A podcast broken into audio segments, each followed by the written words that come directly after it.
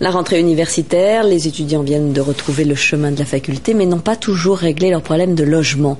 Depuis plusieurs années, une formule se développe, on l'appelle la location partagée entre jeunes et personnes âgées.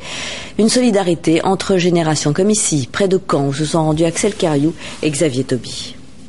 Fin des cours à la fac de médecine. Quand les autres étudiants regagnent leur chambre ou leur appartement, Amandine se rend en zone pavillonnaire. C'est ici, chez Albertine, qu'elle vit depuis un mois. Parce que c'était plein de feuilles de mortes qui sont tombées là. 73 ans d'écart, mais beaucoup à partager. On s'entend bien, jusque-là on ne s'est pas disputé toujours. J'espère que ça continuera. C'est vrai que c'est intéressant parce qu'on peut échanger plein de choses. Elle me raconte sa vie euh, bah, pendant la Seconde Guerre mondiale et euh, c'est une expérience que nous on n'a pas.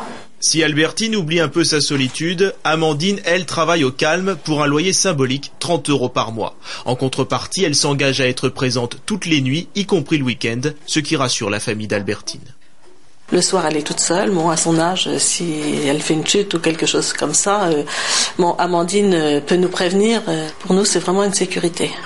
En France, la formule existe dans une trentaine de villes. La différence de génération pose rarement problème car les associations de mise en relation ciblent les attentes de chacun et établissent des contrats précis. On a une jeune fille qui, qui, qui est donc éloignée de ses parents, également de son petit ami. Bon, on a posé la question de savoir si le petit ami euh, pouvait venir à l'occasion chez la personne âgée. Ça a été oui, mais on l'a marqué contractuellement. C'est tant de jours par mois, euh, et c'est lui et pas un autre. 500 binômes auraient été formés dans tout le pays depuis la rentrée. 9 fois sur 10, les personnes âgées qui ont tenté l'expérience la renouvellent l'année suivante.